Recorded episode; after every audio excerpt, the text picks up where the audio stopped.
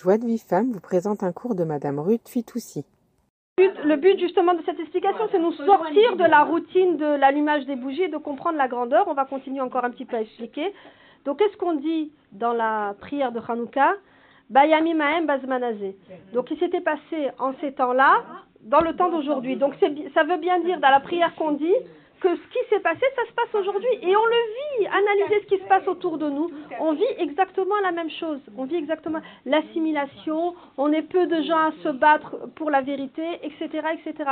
Donc ne pas oublier que pendant Hanouka, Kadosh Baruch il va nous donner une force extraordinaire pour ramener les gens. N'oubliez pas aussi que, que la Neshama juive, c'est une Neshama euh, qu'on ne peut pas imaginer. Même la Neshama qui a fait les plus grandes fautes, les plus grandes erreurs, au moment le plus, au plus inattendu, elle peut revenir à des degrés incroyables.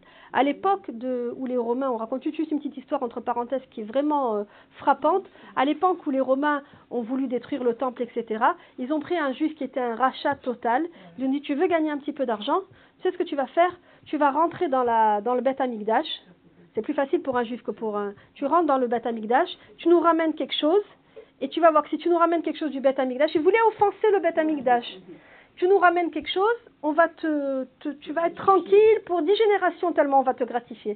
Lui, il fait ni une deux, c'est un rachat complet. Il rentre, il vole la menorah, il leur apporte. Il vole la menorah et, quand il leur vole la menorah, il leur amène, il leur dit Bon, maintenant, si tu nous as amené la menorah, c'est quelque chose de beau, la menorah. Il a dit Bon, maintenant, il faut que tu ailles la donner au roi des Grecs.